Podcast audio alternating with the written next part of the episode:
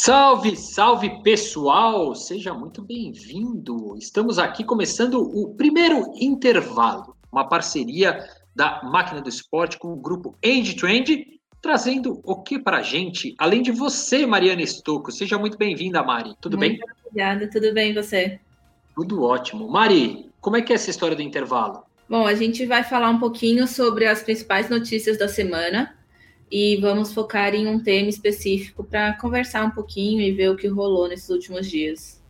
É isso aí, Mariana Estocco da nossa equipe da Máquina do Esporte, aqui com a gente falando hoje. E hoje, né, Mari, vamos falar de vacinação e esporte.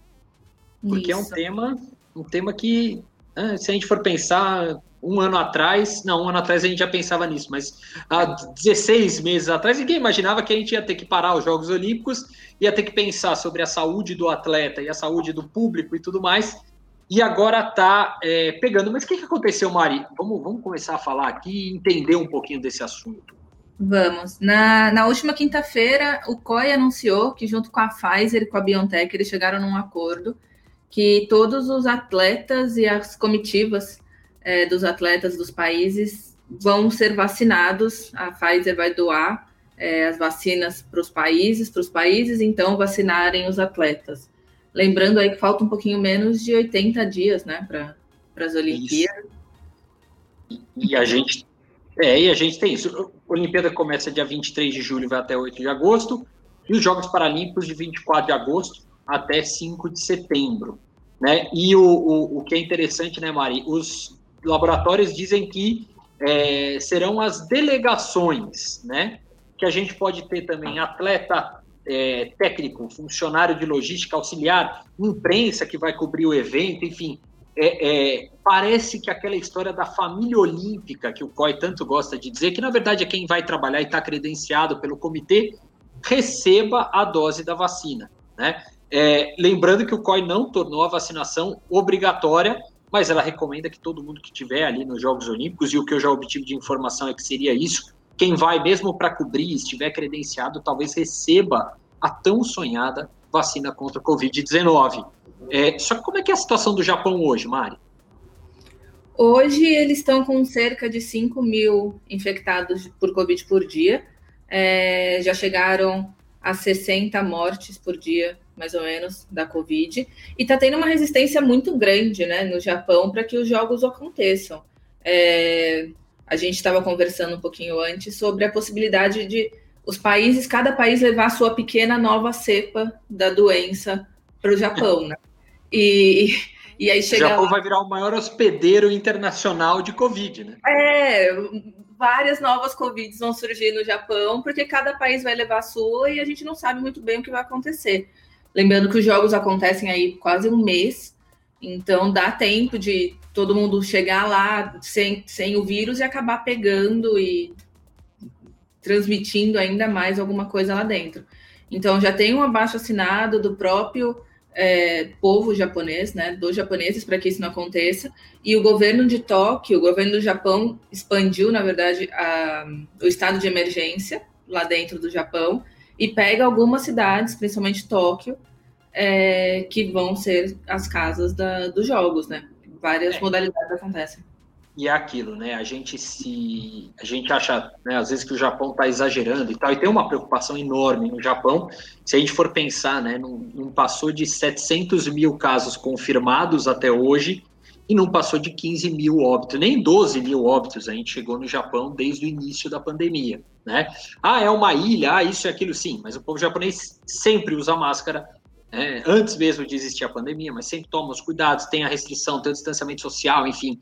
O Japão é um exemplo muito grande de como combater, né? E, obviamente, tem teste, a gente sabe se a pessoa está ou não com Covid, né? Não é subnotificado e tudo mais. Então, é, eu fico imaginando na cabeça do japonês o que representa o medo que representa exatamente isso, né?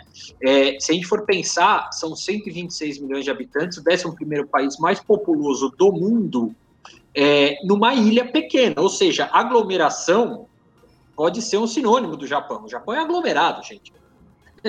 e, e, e, assim. É, é e, e imagine trazendo tudo, né? Então é, é uma preocupação muito grande tem uma discussão de quando vai ser a vacinação do atleta, é, em que tempo isso vai acontecer, é, e, e, enfim, quando tudo isso vai se desenvolver. A estratégia do COI é de que as vacinas, é, tanto vindas da Pfizer BioNTech quanto da, da China, né, que a China também se dispôs a ajudar, é, sejam entregues até antes, né, diretamente aos comitês nacionais para eles fazerem essa, essa imunização da família olímpica. Né? O COB recebeu 6 mil imunizantes da Coronavac é, e aí ela, ela, ela teria, né, isso seria dado 2 mil, 2 mil doses estariam destinadas às delegações, aos atletas, e 4 mil doses iriam para o Plano Nacional de Vacinação do SUS, e aí sim o Ministério da Saúde aceitaria isso acontecer. Né? Então deve ser isso que vai acontecer com o nosso atleta. Né? É, então a gente precisa ver mais ou menos é, qual é a previsão. A previsão é terça-feira, né? Isso.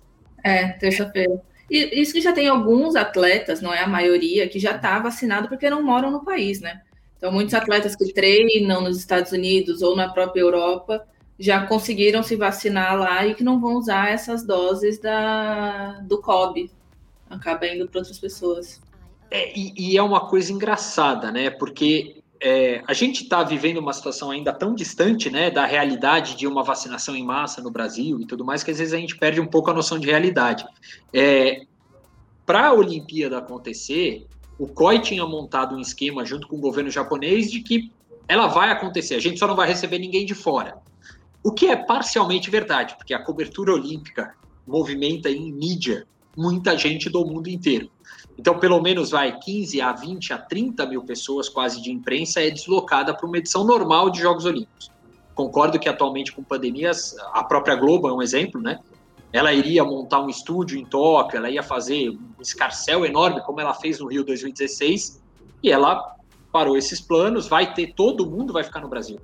A Globo vai mandar praticamente só repórter e equipe de produção ali. Então, e também não deve mandar mais do que 15, 20 é, repórteres, né? Não, não vai ser uma coisa enorme, como seria o próprio COB estar tá se preparando para fazer com que haja lives o tempo inteiro entre os atletas e a imprensa que vai ficar no Brasil. É, então todo mundo meio que se ajeitou mundialmente a não precisar usar tanto a, a, o deslocamento e a viagem. Só que quando a gente para para pensar é, é, no impacto que isso tem para o negócio dos jogos, tá claro para mim que o COI e o governo japonês não vão cancelar os jogos por pior que ele possa acontecer. E aí é aquela história, né? É, é, o que esperar disso como evento, né? Essa é a dúvida que eu tenho até hoje. Assim. É, eu acho que vai perder muito. Claro que tem alguns esportes que você não sente falta de, de torcida, né? Você pega ali, sei lá, hipismo. Eu adoro assistir hipismo, eu acho que eu sou uma das poucas que realmente senta na frente da TV para assistir hipismo. Mas se você tá ali ao vivo ou na TV, não muda muita coisa. Claro que é legal, mas se não tem a torcida ali, você não vai sentir falta. Mas Só se o cavalo refugar, né, Mari? Exato. Mariana, Mariana você, é você, é uma pessoa da alta, da alta, alta classe, Mariana. Eu acho que é a primeira pessoa que eu conheço que diz para mim assim: eu gosto de sentar em frente à TV e ver o hipismo. Eu não entendo nada, mas eu adoro ver os cavalinhos pulando os negocinhos. Entendi. É muito legal. É, agora provou que realmente você, só gosta de ver o hipismo. Eu okay. é, é diversão. É. é diversão, não, não entendo absolutamente nada. Nunca fui atrás também para entender. É só o cavalinho. É, mas acho que tem principalmente o, o, impacto econômico que mesmo acontecendo vai ter, né?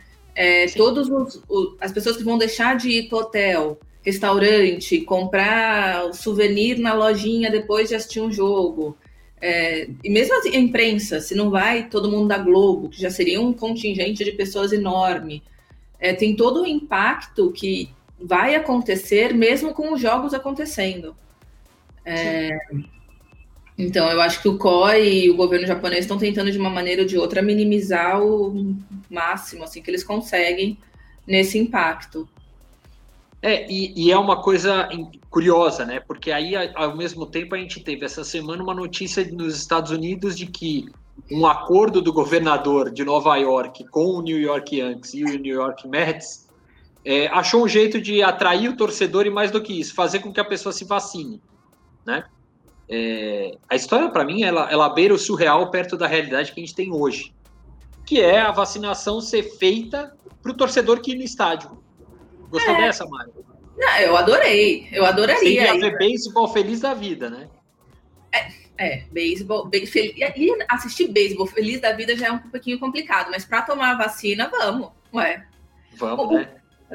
A questão é, o, as pessoas não vão estar protegidas, né? Vai estar ali todo mundo junto, elas vão tomar a vacina na hora, para se aglomerar com um monte de pessoas que também tomaram a vacina na hora. É, é assim, a, a, regra colocada ali, eu, eu que os Estados Unidos também, às vezes, ele, ele já está um novo normal, que, como disse outro dia para a gente, é, um dos entrevistados maquinistas, ele falou, né? Não, é o velho normal. Na verdade, nada, todo mundo voltou para a vida que tinha, né?